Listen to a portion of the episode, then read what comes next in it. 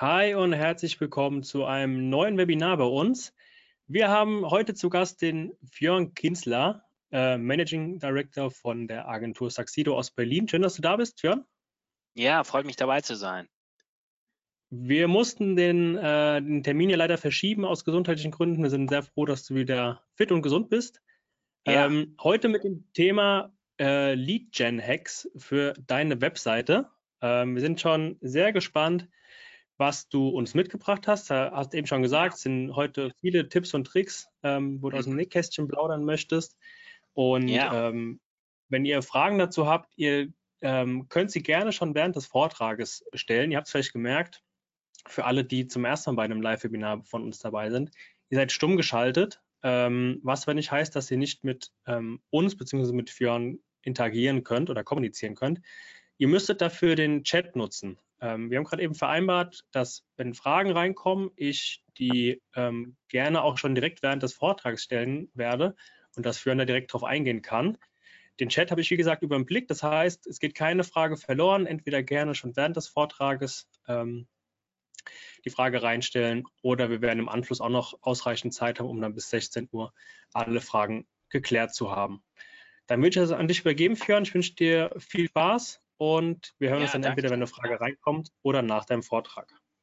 Ja, sehr gut. Und äh, da sind wir schon auch gleich im Thema Legion Hacks äh, für deine Webseite und eben mit diesem B2B-Fokus auch, ja, ist auch mal spannend, äh, wirklich das komplett B2B-mäßig zu betrachten, zu schauen, was man da machen kann.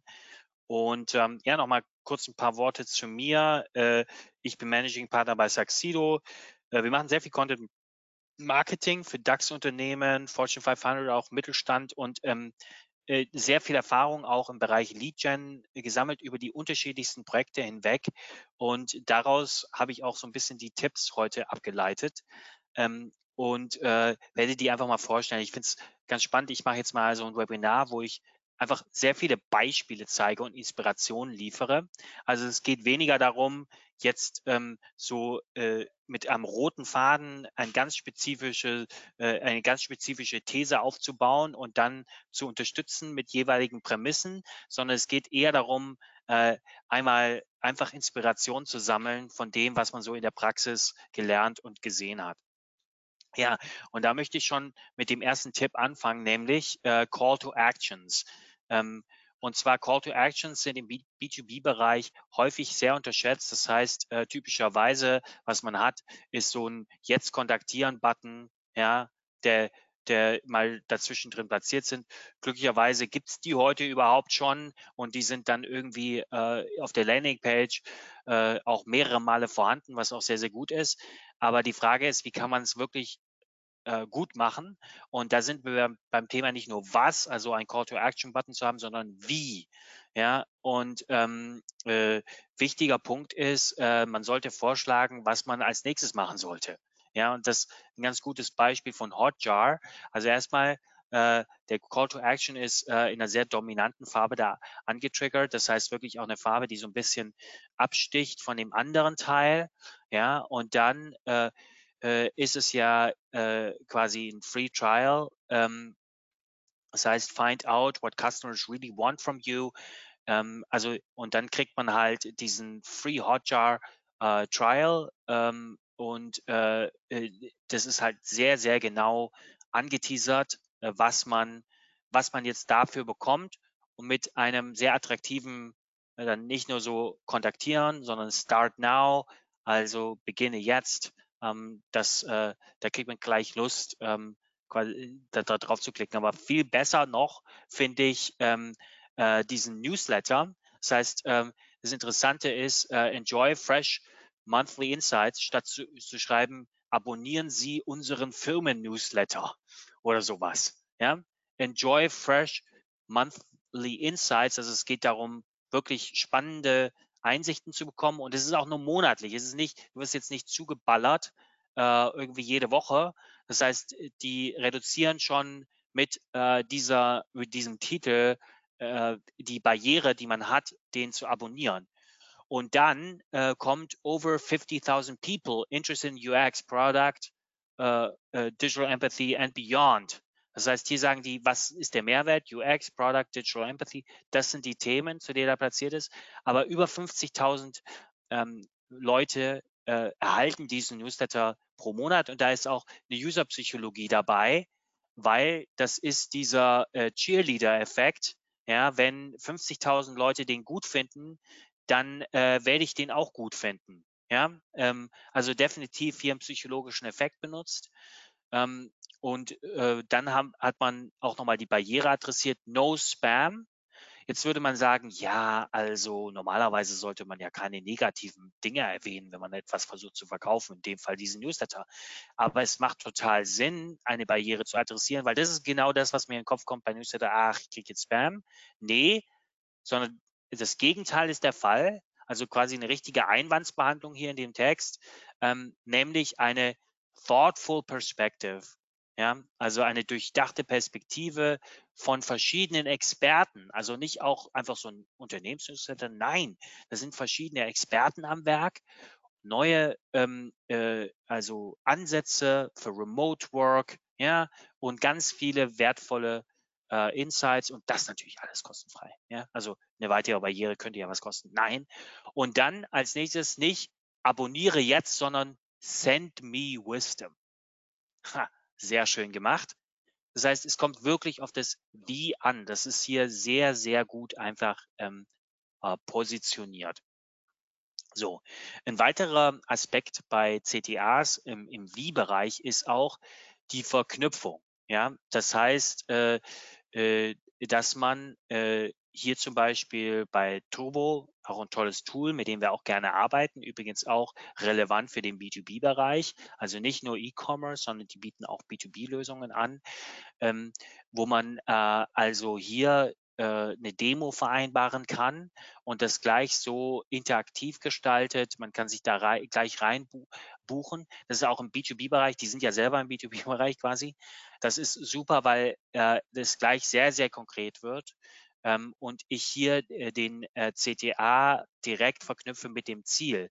Äh, die, die sparen sich also die Strecke, die man hat, wenn man jetzt eine Anfrage schreibt über ein Kontaktformular und damit ist es effektiver. Das heißt, durch die Schnelligkeit dieses Call to Actions kommen die dann auch schneller ans Ziel, nämlich mit dem Kunden zu sprechen und einen gemeinsamen Termin zu finden. Ähm, und manchmal die Schnelligkeit ja auch einen Unterschied. Ja, weil äh, dann spricht man mit ein paar Anbietern in dem Bereich, aber es gibt halt einen, der hat sich zuerst gemeldet und der kann dann auch die Erwartungen prägen. Deswegen ähm, kann sowas durchaus Sinn machen.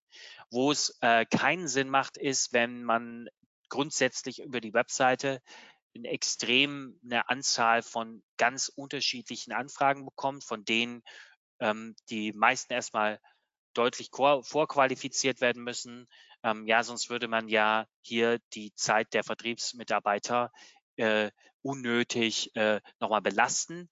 Das heißt, äh, da sollte man dann schon sicher sein, dass das äh, mögliche Kunden sind. Oder man benutzt diesen Termin einfach schon mal zur Vorqualifizierung. Mal also jemand aus dem Pre-Sales beispielsweise, also eine Person, die äh, äh eigentlich Leads vorqualifiziert, die das äh, dann in dem Falle macht. Ja, also da in dem Falle ist es auch äh, sinnvoll, dann sowas ähm, einzusetzen. Ja, so das ist also Tipp Nummer eins, äh, Call to Actions. Und jetzt komme ich zu Tipp Nummer zwei, nämlich äh, wie kann man Mund-zu-Mund-Propaganda machen? Auch ein Punkt, der häufig leider im B2B sehr unterschätzt ist. Also dieser Shareability-Punkt. Ja, und da können wir uns echt was äh, äh, abschauen aus dem Medienbereich. Und ein Medienunternehmen, was ich gefunden habe, was extrem von Shareability profitiert, eigentlich komplett darauf zugeschnitten ist, ist BuzzFeed. Ja, äh, die machen hier auch wirklich äh, sehr viel so clickable Headlines. Ja, also so, wo man echt Lust hat, das zu lesen. Also die machen auf jeden Fall neugierig. Äh, böse Zungen würden behaupten, das sei Clickbait. Andere würden sagen, das ist eben sehr unterhaltsam und man hat Lust, das zu lesen.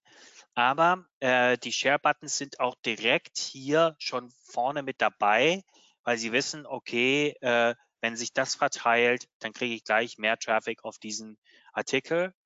Und äh, hier HubSpot ist normalerweise ein fantastisches Beispiel. Also zum Beispiel bei HubSpot sehe ich hier keine dominanten Share-Buttons. Das heißt, äh, das ist eine Sache, äh, die würde ich auf jeden Fall implementieren und dies auch sinnvoll, dass man Dinge teilen kann. Und das Lustige ist, im äh, B2B-Bereich kann man durchaus auch einen Jetzt drucken-Button, das sehe ich auch immer mal wieder, die funktionieren auch ganz gut, machen, weil ähm, es gibt immer noch diese Tischvorlagen für den Vorstand, da druckt man sich mal was aus. Ähm, und äh, äh wenn man das zum Beispiel dort mit reinnimmt, ja, äh, dann kann das durchaus auch einen positiven Effekt haben, weil das ist auch eine Form von Mund-zu-Mund-Propaganda beziehungsweise Teilen von Informationen. Ja, dann äh, kann das auch Sinn machen, dass man einen Mehrwert bietet äh, und dieser Mehrwert äh, eine Reichweite produziert. Und wir kennen ja alle ähm, verschiedene Arten von Content-Formaten, also quasi ein Call to Action verbindet mit einem ganz bestimmten Mehrwert, also jetzt nicht nur die Kontaktaufnahme. Und ähm, ein Trick äh, oder ein Tipp, den ich äh, äh, bereit, äh, also euch äh, bereitstellen kann, sind Free Tools. Ähm, Free Tools sind eigentlich super, um äh, mit möglichen Kunden in den Kontakt zu treten. Und wer das richtig gut im B2B-Game äh, kann, ist interessanterweise Shopify. Ja, und die, das, das ist jetzt noch nicht mal ein so richtig krasses Tool, also nämlich äh, ein Business Name Generator. Ja, also es ist noch nicht mal mega fancy, dieses Tool. Muss es auch nicht sein. Aber es ist halt ein nützliches Tool. Ja, uh, create a business name and claim uh, for the domain in seconds. Und es ist auch verbunden mit ähm, einer Adresseingabe. Das heißt, äh, man muss dann auch seine Unternehmensadresse eingeben und dann ist man ja auch äh, quasi schon in deren Pipeline drin, was super ist. Ja? Das heißt, dieses nützliche Free Tool äh, beziehungsweise Tool gegen Kontakt. Äh, äh, das ist halt ein super Weg, äh, Leads zu generieren. Und jetzt bringt es ja nicht, so ein Free-Tool äh, äh, quasi nach außen zu publizieren, wenn es gar keine Reichweite hat. Ja? Deswegen lohnt es sich, das gleich SEO-mäßig zu durchdenken. Und das haben die ja auch gemacht.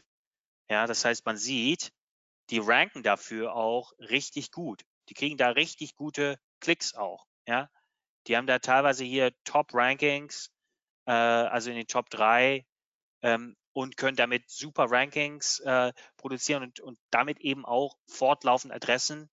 Ähm, und ähm, ja, also sowas ist nicht zu unterschätzen und äh, da kann man auch einiges äh, finden in so einem Brainstorming. Eine Variation davon wäre beispielsweise ein Benchmarking, was man anbietet, also ein Free Benchmarking. Äh, gerade für äh, kleinere Unternehmen ähm, die in Nischen unterwegs sind, ja, könnte man sagen, okay, beispielsweise ähm, äh, ein Case, der mir gerade einfällt, wäre das Thema ähm, Labor, äh, äh, Laborausstattung, ja, und da könnte man sagen, Future Uh, Readiness in Laboratory Equipment. Auf Englisch klingt das gleich super. Ja, also das heißt die Zukunftsfähigkeit der Laborausstattung einmal benchmarken. Ja, mega. Da kann man dann sich benchmarken, kriegt man am Ende Ergebnis natürlich gegen Kontakt und ähm, dann hat man, ist man gleich im Gespräch. Ja, und äh, passt selbst äh, auf ein Nischenunternehmen, was sich auf äh, Laborequipment ähm, äh, beispielsweise konzentriert. Ein weiterer Punkt ist, äh, und da gehe ich jetzt wieder, ich alterniere das immer so ein bisschen, Reichweite und äh, Lead-Generierung. Aber nochmal zum Thema Reichweite ähm, ist, dass man nutzt, was sowieso schon dabei da ist. Das heißt, häufig unter, arbeiten ja Unternehmen mit Partnern, ja. Und ein Prinzip ist dieses Powered by, ja, Powered by us, ja, bei, bei dem Unternehmen. Und schon hat man eine Möglichkeit, die Brand zu positionieren und damit eine Marktdurchdringung zu schaffen. Ja, man hat ja viele Partnerunternehmen und die können, die kann man ja dazu anreizen, ähm, äh, dass sie dann so ein, so ein Powered By dort mit implementieren. Und eine geniale Lösung, finde ich, äh, die ähm, äh, sehe ich bei Cloudflare. Und interessanterweise ist es so, äh, Cloudflare ist ja ein Anbieter für ähm, äh, Web Security. Und ähm, das Programm läuft halt häufig, bevor du Webseiten aufrufst, bestimmte Webseiten. Äh, und äh, wenn das der Fall ist, wenn Cloudflare sich quasi dazwischen schaltet, dann sieht man immer die Brand Cloudflare. Ja, und deswegen gibt es viele Leute, die sagen, ach, Cloudflare, ja, schon mal gehört. Weil die äh, ihre Brand dort einfach äh, positionieren. Ähm, und äh, das äh, ist einfach ein guter Trick. Und so gibt es viele, also Prozesse, wo man die Brand mit integrieren kann, auch online, äh, wo man vielleicht vorher nicht drauf gekommen wäre. Aber eine ganz einfache Art und Weise, dies zu tun, ist äh, die Zertifizierung. Ja, beispielsweise hier äh, äh, arbeiten entsprechende Softwareunternehmen mit Partnern zusammen und sagen dann, du bist für unsere Technologie zertifiziert. Ja, und dann sind sie quasi im Tech-Stack von diesen äh, Unternehmen drin. Hier sind mal so ein paar Beispiele. Ja, beispielsweise ist man dann zertifiziert für die Spriker-Software. Aber äh, es gibt auch noch ganz viele andere Zertifikate und Zertifizierungen, die man sich auch ähm, überlegen kann. Es macht auch Sinn, im, Form, äh, im Sinne der Partnerbindung Zertifizierungsprogramm aufzusetzen ähm, und äh, dann äh, anzuteasern, ja, das kann man auf der Webseite benutzen, ja, das kann man auch vermarkten. Dann sieht man, man ist eben nochmal Elite-Partner von dem äh, Programm, ja, also und hat damit nochmal einfach, kann den Kunden nochmal eine höhere, ein höheres Vertrauen suggerieren, weil man eben ein Partner ist. Also das heißt, das ist durchaus in verschiedensten Modi auch äh, zu denken. Also da gibt es verschiedenste Möglichkeiten, wie man sowas nutzen kann. So. Ähm, ein weiterer Punkt ist, gerade in diesen Zeiten ist es ja ein bisschen ähm, auch eine Herausforderung geworden, Events zu veranstalten. Das heißt, so viel, also so ein bisschen, es ist äh, nicht immer einfach, die Leute auf Events zu bekommen. Die haben sich ein bisschen dran gewöhnt, dass man auch von zu Hause aus äh, viel machen kann, dass man nicht mehr so viel rumreisen muss. Äh, ja, und äh, da gibt es eben Alternativen, die zwangsläufig so auch in der Pandemie entstanden sind. Und Livestreams sind halt ein super Weg, eben äh, sehr auch global verschiedenste Leute zu er erreichen. Ähm, äh, und äh, sich damit auch nochmal zu positionieren, ist auch nochmal, äh, hat nochmal so stärker diesen äh, Event-Charakter als vielleicht ein Webinar äh, und kann damit einfach auch nochmal, ja, so äh, eine Organisation ähm, auch äh, oder ein, ein Unternehmen ähm, emotional aufladen und äh, hat so einen partizipativen Charakter und ähm, da äh, fällt mir auch gleich äh, Salesforce ein, die äh, eben äh, die Dreamforce haben, äh, wo sie auch viele spannende Speaker einladen, wo sie auch teilweise ein Entertainment-Programm haben und dergleichen und äh, wo man sich dafür anmelden kann. Und jede Anmeldung ist natürlich dann auch ein Lead zu dieser Dreamforce und man lädt dann auch wirklich auch alle an, auch äh, quasi potenzielle Kunden, die weit, weit oben im Funnel drin sind, bei dem man noch im Prospecting Stage ähm, ist, äh, die kann man auch äh, zu sowas einladen. Und äh, ja, dann muss man es halt auch entertaining machen, dann muss es äh, unterhaltsam sein, es muss aber auch informativ sein, da kann man dann nicht so eine Sales-Show abziehen, ja, sondern das, äh, das muss schon auch gut sein. Und das, die Dreamforce ist natürlich riesig, aber es gibt auch andere Formate, die sind ein bisschen kleiner, wie dieses Spriker On Air, ja, die einfach äh, alle zwei Wochen hier dieses On-Air-Format haben mit tollen Interviews, also auch mit Industrieexperten. Spriker ist ja vor allem durch Kassenzone ähm, also etabliert am Markt durch diesen Podcast Kassenzone, ja, äh, in dem auch immer wieder Top-Experten interviewt werden und die äh, benutzen quasi hier auch dieses Format, um wieder immer wieder auch mit Top-Experten ins Gespräch zu kommen, aber auch das Wissen von diesen Experten mit ihren Kunden zu teilen. Und äh, dann haben sie auch diese Episodes, die sie hinterher auch mit ihren Kunden teilen. Und ähm, das äh, ist tatsächlich ein sehr effektives Marketing-Tool für die. Also die, die gewinnen damit wirklich ähm, viele, viele Kunden, indem sie äh, diese Form des Marketings äh, betreiben. Also die machen gar nicht so viel, zum Beispiel SEO oder dergleichen, sondern das ist für die der Marketingkanal, wo sie die meisten Kunden gewinnen, außer natürlich auch Messen und natürlich ähm, entsprechende andere Vergleichsportale. Aber das ist halt ein wichtiger, sehr wichtiger Punkt. Ja, ähm, und äh, dann ist ja auch entsteht auch irgendwann mal die Frage so, okay, jetzt habe ich ja Möglichkeiten identifiziert, wie man Call to Actions erzeugt, ja, äh, wie man auch Kunden interessiert, ihre Kontaktdaten anzugeben, also quasi Conversions optimiert. Aber die Frage ist ja, wie, wie kann ich ähm, äh, das personalisieren und wie kann ich es testen? Und ähm, wir benutzen da tatsächlich Turbo. Äh, das heißt, das ist ein Tool, mit dem ich sowohl personalisieren kann als auch testen kann. Äh, das ist quasi äh, damit auch, habe ich zwei Fliegen mit einer Klappe geschlagen. Und ähm, ich habe mich hier auch ein bisschen ähm, von Anna-Katharina Knar inspirieren lassen, mit der ich neulich auch gemeinsam ein Webinar gemacht habe, mit äh, der ich auch äh, sehr viel über das Thema Conversion gesprochen habe und gerade auch dieses Thema Testing. Und ähm, ja, also ähm, es geht dabei darum, äh, äh, darum, dass man die, die Website auf die, das Nutzerverhalten ähm, äh, ausrichtet und eben mehr Kundenzufriedenheit zu erzeugen. Und es gibt eben beim Optimierung, bei der Testen, da gibt es verschiedene KPIs wie Conversion-Rate, Bounce-Rate, ähm, ja, Newsletter-Anmeldungen, sowas. Ähm, und äh, das Testing ist halt sehr, sehr wichtig, weil man eben nicht nur mit Bauchgefühl arbeitet. Also äh, letztlich startet man ja eine Hypothese mit Bauchgefühl, ganz klar. Ja, beziehungsweise auch Erfahrungen und Benchmarkings wie zum Beispiel diese Beispiele, die ich hier habe. Aber letztlich braucht man dann auch belastbare Zahlen, indem man das dann testet. Und ähm, ja, äh, und durch das Testen der Maßnahmen kann man dann eben die äh, Kundenbedürfnisse besser treffen.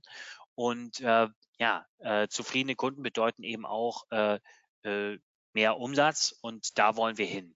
So. Und es gibt äh, äh, eben verschiedene Wege, wie man äh, testen kann. Da gibt es diese A-B-Tests, wo man dann zwei Varianten von Maßnahmen gegeneinander testet, mit einer Kontrollgruppe jeweils. Ja, äh, wo man sagt, einmal habe ich eine Recommendation oder keine Recommendation, einmal habe ich ein CTA, sehr dominant, vielleicht weiter oben, einmal nicht ähm, äh, einmal habe ich eine Exit-Maßnahme, einmal nicht. Und, ähm, äh, und das muss klar, äh, nach dem Zufallsprinzip auf, ausgewählt werden, so 50-50. Und da kann ich dann Daten sammeln und schauen, ähm, was dabei rumkommt. Es gibt aber auch den Multivariat-Test. Ähm, äh, da habe ich eine Adaption einer Variante in mehreren Darstellungsoptionen zur gleichen Zeit. Also äh, das bedeutet aber, dass ich häufig noch mehr also Daten brauche ähm, ja, das heißt, äh, da brauche ich einfach auch mehr Reichweite. Das, das ist eher äh, die Multivariaten-Tests, die würde ich eher verwenden auf Webseiten, die tatsächlich schon relativ viel Traffic bekommen. Ähm, und da habe ich äh, eben verschiedene Platzierungen von Recommendations, unterschiedliche Wordings in CTAs, ja, äh, die ich da nochmal äh, nach Zufallsprinzip verteilen kann ähm, und, äh, und dann eben herausfinden kann, was macht jetzt den Unterschied. Beispielsweise bei Newslettern kennt man das ja auch. Äh, gerade bei äh, einem hohen Kontingent von Newslettern kann man eben auch Subgruppen definieren, wo man es dann nach dem Zufallsprinzip auch aussteuert und dann erstmal äh, quasi an äh, ja ein paar tausend oder ein paar hundert Leute das rausschickt, schaut, was wird am besten geklickt ähm, und dann äh, das Ganze ausrollt äh, auf den gesamten Newsletter. Äh, aber auch auf Webseiten ist das möglich bei entsprechender ähm, Suchvolumen beziehungsweise Traffic. So, ähm, äh, hier sind ähm, fünf Tipps quasi ähm, für ob, optimales Testing, die wir so ähm, einfach über die Zeit hinweg herausgefunden haben. Das heißt, äh, äh, erstmal ähm, sich mit den wichtigsten Begriffen auch der Statistik betraut zu machen, ja, Konfidenz und Signifikanz. Ja, also man sollte schon so ein bisschen äh, sich nochmal auffrischen bei der Statistik, auch wenn man es jetzt nicht zu äh, quasi äh, äh, in, auf die Höhe treiben muss. Ähm, wie schon gesagt, man muss eine Hypothese ähm, aufstellen ähm, äh, und dann eben aufzeigen, schafft die das, ja, ähm, schafft die das gegen die Nullhypothese zu bestehen. Ähm, also es ist äh, quasi wissenschaftlich und dann Dauer und Timing äh, festlegen, sonst lügt man sich nämlich selber in die Tasche. Ja, äh, äh nur dadurch kann man sagen, man hat aussagekräftige äh, Testergebnisse. Und dann, ähm, ja, weniger ist mehr. Das heißt, man darf nicht zu viele Variablen auf einmal testen, sondern man muss schon auch mit guten Hypothesen äh, rangehen, damit man dann mit äh, möglichst zwei Varianten erstmal das durchtestet. Und dann kann man eben danach optimieren. Ja, so. Und äh, äh, dann gibt es halt äh, auch ähm, eine Segmentierung. Äh, das ist ja auch das, worauf man hin will im Prinzip, dass man Nutzer viel personalisierter äh, eben äh, angehen kann. Da gibt es statische Seg Segmente mit fester äh, äh, Zuordnung. Beispielsweise weiß ich dann, okay, äh, die sind eingeloggt äh, und äh, das sind alles äh, Kunden aus dem Bereich äh, Bayern. Ja, zum Beispiel bei BASF Agrar ist es sehr wichtig, weil die haben eine regionale Vertriebsstruktur. Da matchen die quasi User mit äh, der Regionalität und können dann immer den richtigen Account Manager für die regionale, für das regionale Segment anbieten. Es gibt aber auch dynamische Segmente, die in Echtzeit äh, gebildet werden können, ja, dadurch wie die, ähm, die Nutzer äh, über die Seite ähm, quasi wandern, welches Klickverhalten sie haben, äh, kann man eben auch dynamische Segmentierungen äh, anpassen. Und da kann man sich auch ein bisschen aus dem E-Commerce-Bereich befruchten lassen. Also weil im B2B man da häufig äh, sehr viel weiter hinten an ist. Ja, äh, deswegen macht es Sinn, da auch ähm, sich aus dem E-Commerce inspirieren zu lassen, weil die einfach da schon mal sehr viel weiter voran äh, sind. Und dann haben wir halt auch Real-Time-Trigger, äh, das heißt Reaktionen auch auf Userverhalten. Gerade ähm, zum Beispiel, wenn ein User sich registriert hat, äh, für eine Dienstleistung und reagiert nicht. Ähm, und du hast relativ viele User, die das machen, ähm, so dass du die nicht direkt anrufen kannst.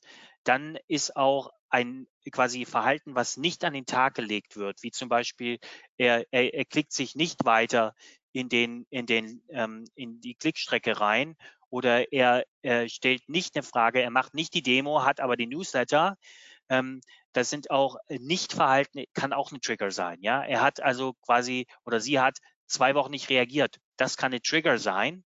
Eine Realtime-Trigger basierend auf dem Nutzerverhalten. Er hat irgendwie zwei Wochen nicht reagiert und jetzt schicke ich nochmal eine E-Mail, um äh, das aufzufrischen und zu sagen, hey, lass uns jetzt in Kontakt treten, möglichst auch mit Mehrwert, wie so eine Checkliste oder ein White Paper oder so, was man da gleich äh, mitliefert. Ja, sowas kann zum Beispiel eine Real-Time-Trigger sein. Ja, genau. Und dann gibt es halt hier, äh, gerade zum Beispiel bei, bei Turbo gibt es, äh, es gibt natürlich auch andere Tools, aber gibt es dann Personalisierungen, die man machen kann. Ja, also äh, unbekannter Besucher betritt die Website und akzeptiert Cookies. Dann gibt es eine erste persönliche Ansprache, ja, basierend zum Beispiel auf, äh, auf Ort. Beispielsweise bei BASF Agrar würde jetzt das Wetter auch einen Unterschied machen, weil äh, Agrarprodukte sehr, sehr stark vom Wetter abhängig sind interessanterweise. Ja, da muss man, man kann unterschiedliche, sagen wir, äh, muss man unterschiedlich mit dem, mit dem Acker umgehen und den, den Crops, äh, den Kulturen quasi äh, basierend auf dem Wetter. Ja, und dann hat man Analyse des äh, Surfverhaltens. Ja, was schauen die sich an? Äh, man hat Cross- und Upselling durch äh, personalisierte äh, Empfehlungen entlang des Kaufprozesses, muss man halt überlegen. Das ist halt auch eher so nochmal E-Commerce-mäßig. Man hat aber auch ähm, nach einer bestimmten Zeit des Surfens ähm, ohne Kauf die Möglichkeit, ähm, die Kontaktdaten zum Kundenservice äh, bereitzustellen.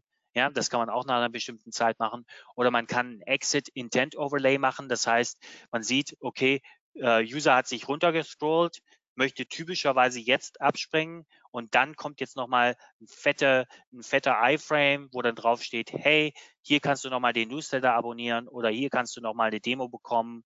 Also äh, nochmal ein bisschen dominanter dann zu reagieren, weil du hast ja schon, dadurch, dass der User sich mit der Seite auseinandergesetzt hat, hast du ja schon auch Vertrauen gewonnen. Ja, und äh, das ist natürlich äh, dann super, weil äh, du damit äh, äh, dann auch ein bisschen dominanter in den Vertrieb einsteigen kannst. Und das ist eine Sache, die, die kann man dann eben machen. Ja, sehr gut. Also das ist quasi so der kleine Exkurs ähm, äh, zum, zum Thema Testing. Aber das wollte ich auch mal einmal sagen und auch so ein bisschen ähm, B2B-Unternehmen dazu inspirieren, auch was zu lernen vom E-Commerce Bereich und zu sagen, hey, wir können eben auch schon anfangen zu personalisieren, auch wenn es tendenziell ein Thema ist, wenn eben schon Reichweite auf der Seite vorhanden ist. Ähm, ein anderer Weg, auch nochmal interaktiv mit dem äh, äh, User in quasi in Kontakt zu treten. Und da wollte ich, ich wollte unbedingt auch was zum Thema AI bringen, ja, weil das ja auch so ein Zukunftsthema ist. Ähm, und die Frage, wie wir quasi ähm, Inhalte auch damit äh, erstellen können im B2B-Bereich, sinnvolle Inhalte, das war eine Frage, mit der habe ich mich beschäftigt. Und ähm, natürlich eins ist natürlich äh, Chat äh, GPT, wobei das hat echt äh, bei B2B häufig starke Grenzen, weil B2B komplexere Inhalte sind, wo das typische Halluzinieren, was man so von Chat GPT kennt, ein absoluter No-Go ist, wo dann sehr äh, hoher Qualitätskontrollaufwand entsteht. Ja, äh, das, das ist dann nicht so vorteilhaft. Aber äh, was richtig toll ist, ist, man kann sagen, okay, selbst im B2B ist es so, dass Nutzer äh, Segmente nicht mehr so gerne so viel lesen. Uh, Videos hingegen zu produzieren ist sehr, sehr aufwendig. Ja, das ist einfach super aufwendig und sehr, sehr teuer. Und dann macht man das typischerweise, macht man ein Unternehmensvideo und dann noch vielleicht für ein paar Unterkategorien, aber dann hört es schon auf, weil es einfach zu teuer ist. Und es macht, von der Cost-Benefit-Analysis macht es einfach nicht Sinn. Aber glücklicherweise haben wir AI und da gibt es eben auch schon Tools wie dieses, ja, äh, äh, äh, dieses Tool, äh, wo man eben ähm, hier äh, äh, beispielsweise AI-Videos ähm, erstellen kann, wo quasi du vorgegebene äh, Characters hast. Da gibt es auch verschiedenste Anbieter, äh, kann man auch nochmal nachrecherchieren, aber äh, da hast du dann Character ähm, und du gibst den Text vor, äh, du kannst äh, diesen Character quasi briefen mit dem Text und dann spricht der, dieser Character diesen Text, also das äh, Avatar, ja, der spricht diesen Text oder die ähm, und zwar eben fließend und das auch in mehreren Sprachen, so dass man das halt gleich lokalisieren kann. Das heißt, ich kann das dann auch auf Spanisch, kann die Person das dann sprechen, auf Deutsch und so weiter. Aber das ist halt quasi ein, ein Charakter, vorgegebener Charakter von denen. Ähm, und äh, wir haben das auch schon getestet. Also so ein bisschen so, es hatte so ein bisschen den Charakter von der Tagesshow. Also Tagesschau, wie, wie, wie die sprechen. Das heißt, es ist nicht so ganz natürlich, es ist sehr, ist ein bisschen steif. Ähm, äh, es ist jetzt nicht hochgradig authentisch, aber es ist halt, äh, wenn man das jetzt ausrollen will und skalierbar machen will, ist es halt eine super Lösung, weil es ist, es belebt so ein Text eben ungemein und es lässt sich sehr, sehr gut Lokalisierung und ähm, so teuer ist es eben auch nicht. Also es ist nicht sehr teuer, das zu machen. Und man kann sogar eigene Avatare sich anlegen mit eigenen Stimmmustern, um das auch nochmal stärker auf das Unternehmen auszurichten. Ja, das ist auch sehr, sehr vorteilhaft. Ähm, ja, also das ist äh, durchaus auch etwas, was ähm, ich empfehlen kann. Ja, und ähm, dann nochmal äh, zu einem weiteren Punkt und zwar ähm, Issues zu nutzen, ist auch nochmal so ein Lead-Gen-Hack, weil häufig äh, Unternehmen zu sehr damit beschäftigt sind, sich selber zu verkaufen. Ja? Und äh, beispielsweise äh, die eigenen Produkte in den Vordergrund zu rücken und gar nicht so auf den Kunden einzugehen. Ähm, und äh, die haben Häng Hemmungen, über Probleme zu sprechen. Ja? über Pain Points. Häufig ist man so stark von seinem Produkt überzeugt oder der Lösung, dass man gar nicht in den Problemen des Kunden denkt. Aber äh, die haben eben hohes Potenzial. Das heißt, Issues bedeutet, das ist ein hohes Themeninvolvement vom Kunden. Das heißt, ich kann den damit sehr, sehr gut abholen und ich habe dann eine oh, oh, äh, hohe Wahrscheinlichkeit, eine Reichweite zu erzeugen und ein, Engagement. Ich zeige mal ein Beispiel aus dem B2B-Bereich. Ähm, Salesforce für die ist es ja eine Herausforderung, quasi den Mittelstand zu erreichen, weil die sind ja ein US-Unternehmen und SAP ist in Deutschland schon ziemlich weit verbreitet. Das heißt, sie sind auch nicht der Platzhirsch. Und äh, jetzt geht es ja darum, den Mittelstand auch wirklich zu verstehen. The German Mittelstand, ja, äh, how, how do they think? Ja, und hier hat man dann quasi äh, direkt Herausforderungen thematisiert. Das heißt, hier wurde eine Studie gemacht, wo Mittelständler befragt wurden nach ihren Pain Points.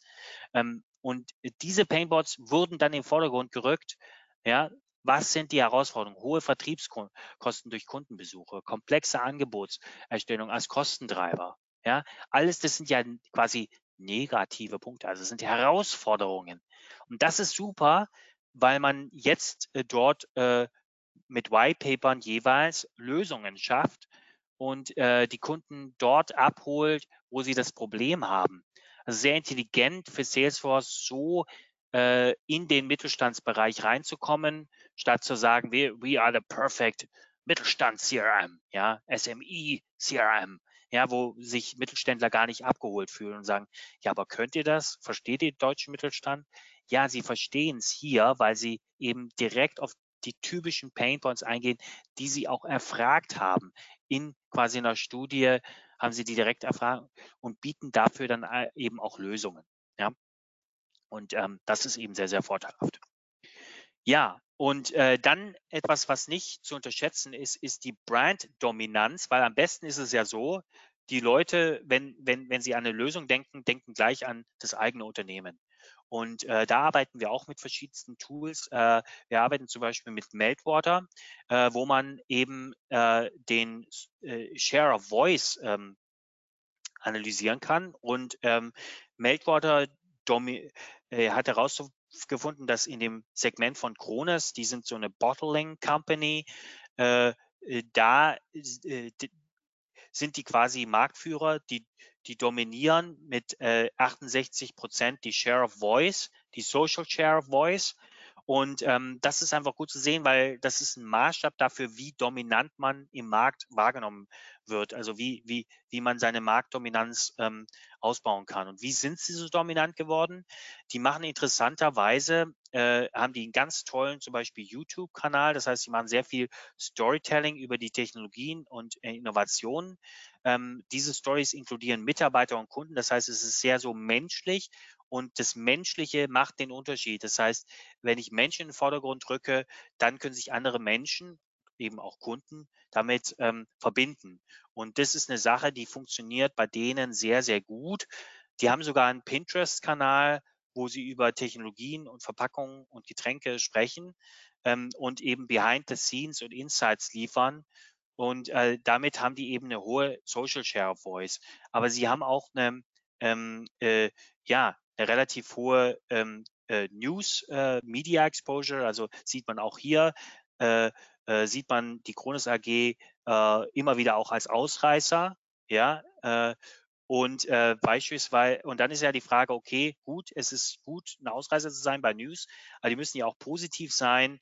Ähm, und hier zum Beispiel gab es äh, eben eine Studie von einem externen Unternehmen, äh, die Effizienz von Picking-Roboter äh, Robots äh, im Zusammenhang mit, mit der Kronis AG und es äh, gab eine sehr äh, positive Resonanz äh, von ähm, äh, Krones als Marktführer. Ja, und das ist halt, wie kann man, da gibt es ja auch wirklich äh, Tools, die analysieren können, ähm, ja, ob die, diese Reichweite, die erzeugt wurde, eben positiv oder negativ ist. Sonst könnte ich ja auch einen Shitstorm als Reichweite deklarieren und sagen, hey, ich habe eine Medien-Share of Voice von 90 Prozent, aber die ist halt voll schlecht, ja. Also ähm, insofern ähm, ist es gut, auch einen sogenannten Sentiment Score, also quasi die Stimmung, ein Stimmungswert ähm, äh, zu analysieren. Und äh, da sieht man, der Wettbewerber Andritz AG hat hier vergleichsweise ein schlechtes, äh, ein schlechtes äh, quasi Marktstanding hier in dieser Zeitperiode ähm, ja, weil die haben schlechtes Sentiment, ähm, beziehungsweise äh, haben die, äh, sind da bestimmte Wörter drin, die zeigen, da ist eine schlechte Emotionalität drin oder äh, ein schlechtes Thema und das können solche Tools eben von alleine analysieren. Ja, und ähm, ja, damit bin ich fast schon am Ende. Ähm, ich habe tatsächlich auch selber noch ähm, ein äh, White Paper mitgebracht. Äh, Umsatzfaktor Content Marketing sind 90 Seiten, ist richtig viele Insights, auch viele Beispiele, ist ein sehr stringenter Aufbau, was ähm, das Content Marketing betrifft, wie man Reichweite, Conversions ähm, äh, kombinieren kann auf eine sehr innovative Art und Weise. Ähm, äh, sehr schön hergeleitet mit auch vielen Beispielen und Cases. Haben wir zusammen mit Searchmetrics gemacht, die ja auch äh, im SEO-Bereich sehr stark sind. Also das würde ich euch quasi schenken. Könnt es euch runterladen, hier mit diesem Barcode oder eben über Fion Saxido einfach uns anschreiben und dann schicken wir euch das. Ja, und wenn es jetzt noch ähm, äh, irgendwelche Nachfragen äh, gibt, dann kann ich darauf gerne antworten. Also jetzt wäre die Zeit. Wir könnten auch gerne äh, so ein kleines Brainstorming machen. Ja, zum Beispiel meldet sich jemand und sagt, hier, wir haben Software oder wir haben hier äh, Unternehmen aus Bereich XYZ. Wir wollen hier mehr Leads generieren. Ähm, äh, also es muss, es muss, äh, kann auch gerne anonym sein, aber ein Thema sein. Und dann kann ich einfach noch so ein paar Tipps geben, ja, was man da so machen könnte, äh, beispielsweise welches Free Tool man anbieten könnte oder welche Call to Actions man dort einbinden könnte als möglichst effektiv. Also gerne auch ähm, ja härtere Sachen, die vielleicht nicht so einfach sind, ähm, gerne mal in den Chat reinposten und dann kann ich äh, dazu live quasi schon mal gleich ein paar Tipps geben. Ja, das könnten wir auch gerne mal hier machen.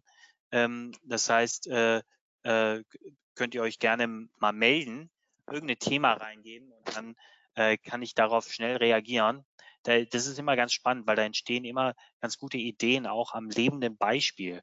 Ja, ähm, das äh, ist gar nicht so schlecht, kann ich durchaus empfehlen. Das heißt, äh, wer Lust hat, kann es gerne mal machen und dann kann ich darauf gerne auch mal reagieren. Ja, äh, das heißt, das wäre noch eine Sache. Ja, hat jemand Lust? Möchte jemand? Erstmal, Erstmal vielen Dank, Björn, für, dein, ja. für deinen Vortrag. Ähm, ja. Ihr habt gehört. Also, wenn ihr jetzt Fragen habt, eine Frage, zwei Fragen kann man schon rein. Ähm, Ach, super. Die ich ähm, ansprechen werde. Für alle die, die sich jetzt die Aufzeichnung anschauen, ihr habt natürlich nicht mehr die Möglichkeit, live zu interagieren, aber ihr seht ja auch die E-Mail-Adresse vom Björn. Also, ihr ja. könnt ihn dann gerne auch direkt kontaktieren oder auch über LinkedIn vernetzen. Äh, wenn ihr da nochmal eine, eine Frage nachträglich habt, mhm. Ähm, geht gerne in den Austausch. Die erste Frage lautet, wie wichtig findest du Blogartikel im B2B-Bereich? Wie führt ihr dazu eine Recherche durch?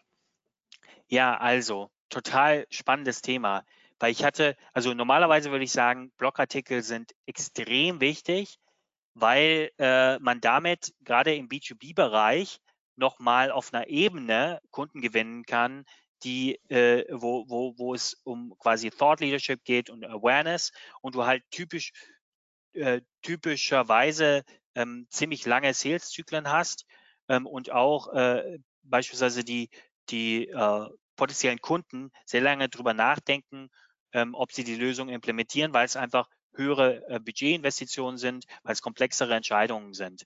Und ähm, deswegen ähm, Blogs können ähm, sehr, sehr gut äh, funktionieren äh, in dem Bereich. Ähm, äh, es gibt allerdings äh, eine Ausnahme. Und zwar, ähm, das hatte ich heute mal, äh, habe ich mit einem B2B-Unternehmen gesprochen und die bieten äh, etwas extrem Nischiges an, ähm, wo sich nicht viele Themen drumherum bilden lassen können. Ja, weil du musst ja überlegen, was sind angrenzende Themen, mit denen du das bespielen willst.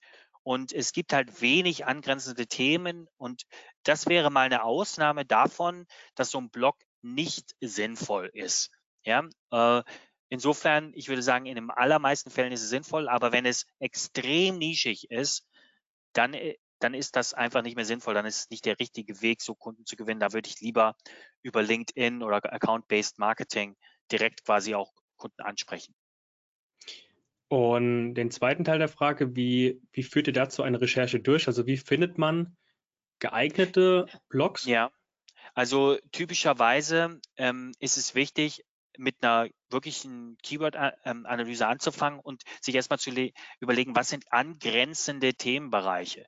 Beispielsweise, wenn ich jetzt sage ähm, Lab Equipment, ja, also äh, Laborausstattung, dann, dann würde ich das mal recherchieren und würde schnell herausfinden, okay, Laborausstattung und Chemie, quasi für die Chemieindustrie. Chemie spielt eine große Rolle. Ja, also würde ich, äh, kann man sich überlegen, einen Blogartikel zu machen, wo man aus äh, über Laborausstattung Chemie spricht. Auch wichtig ist äh, die technische Sauberkeit von Labors.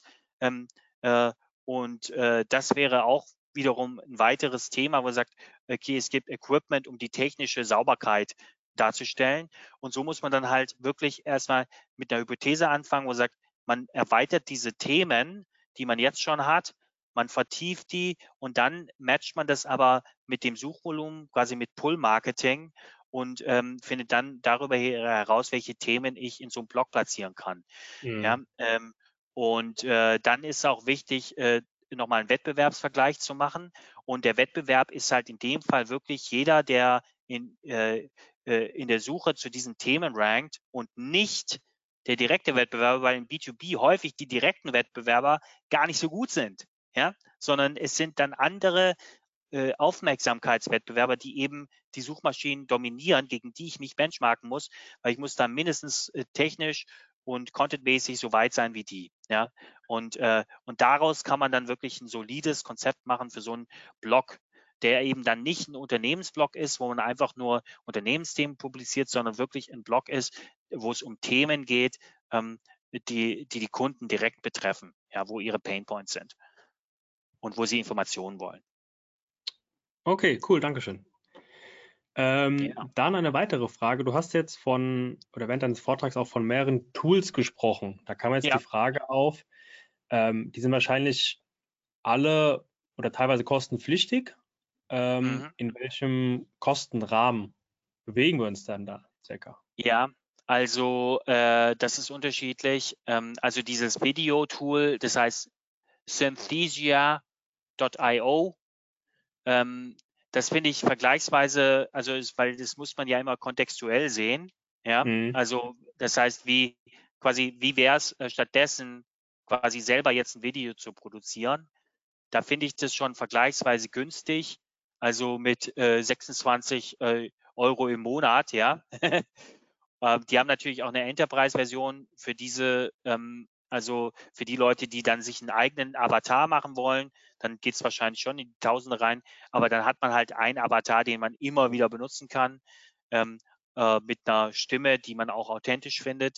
Also das, ähm, ja, aber äh, das, das fängt schon bei 26 Euro an. Das ist äh, schon, schon auch gut. Also ich kann das gerne auch nochmal hier in den Chat rein posten mit, ähm, ach so, aber das sehen jetzt nur die Referenten. Da kann ich nochmal hier an, genau, kann man das an alle schicken? Kannst du vielleicht nochmal an alle schicken, ja? Dieses Synthesia, ja. damit die das haben. Dann ja. sowas wie, dann habe ich gesagt, Turbo.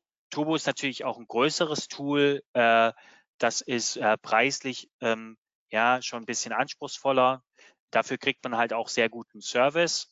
Ja, muss man einfach so sagen. Ähm, das heißt, äh, äh die unterstützen einen dann auch gut bei den Hypothesen, äh, die man aufstellt. Ähm, und äh, das ist äh, sehr customized, äh, wie die da vorgehen. Ähm, ja, aber das ist natürlich dann schon äh, auf jeden Fall eine höhere, sind höhere Kosten, die da auf einen zukommen.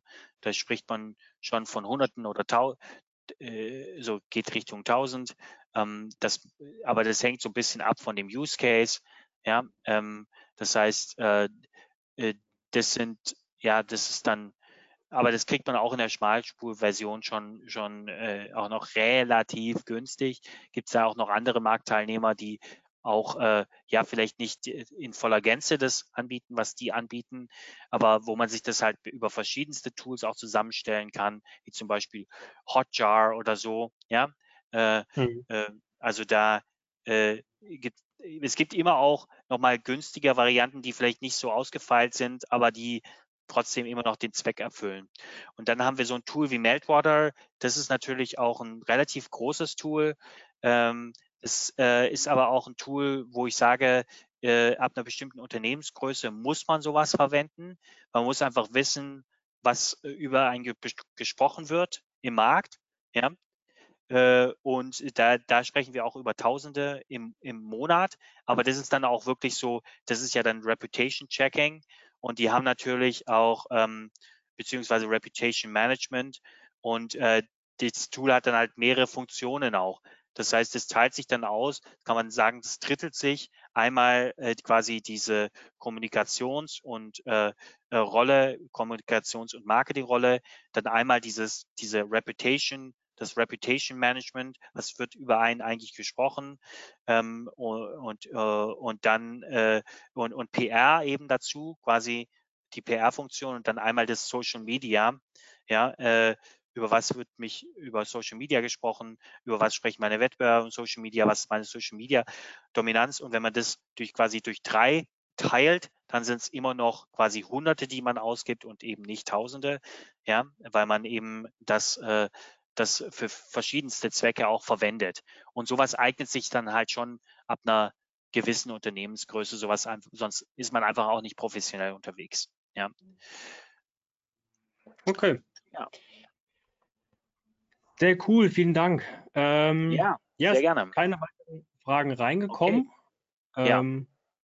Dann würde ich sagen, mit Blick auf ja. Wir sind jetzt soweit durch. Ähm, ja. Für alle, die vielleicht noch die Frage stellen, das Webinar wird wahrscheinlich wie immer aufgezeichnet. Ähm, wir werden euch auch die Präsentation im Nachgang noch zur Verfügung stellen, sodass ihr sie runterladen könnt und ebenfalls nacharbeiten könnt. Nehmt das Angebot gerne vom Führen an, ähm, ja. euch das White Paper E-Book runterzuladen, falls ja. ihr da weitergehende Informationen haben wollt. Ähm, oder geht auch gerne direkt in den Austausch mit Führen. Wenn ihr jetzt vielleicht ähm, ja, keine Zeit oder keine, keine Muße hattet, ein bestimmtes Beispiel hier in den Chat zu schreiben und ihr aber lieber äh, im 1 zu 1 Gespräch, das mit Fjörn nochmal ansprechen wollt, geht da gerne auf ihn zu, kontaktiert ihn. Ähm, und ja, dann nochmal vielen Dank, Fjörn, an dich.